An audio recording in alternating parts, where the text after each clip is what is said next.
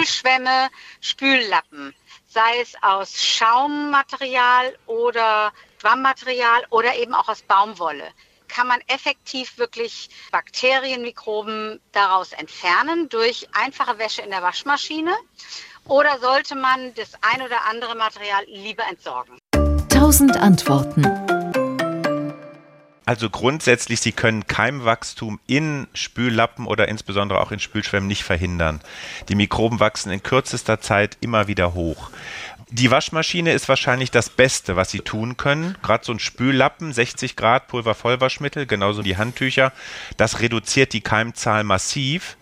Aber steril ist das Ding danach auch nicht. Das heißt, nach ein paar Tagen müssen Sie es wieder in die, in die Waschmaschine tun.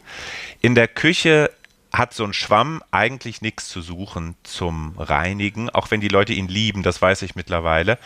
Tücher sind besser, weil sie einfach besser auch in der Waschmaschine nachher performen. Ähm, aber die Bürste, im Prinzip, wenn Sie die Wahl haben zwischen Schwamm und Bürste, nehmen Sie die Bürste, die ist besser.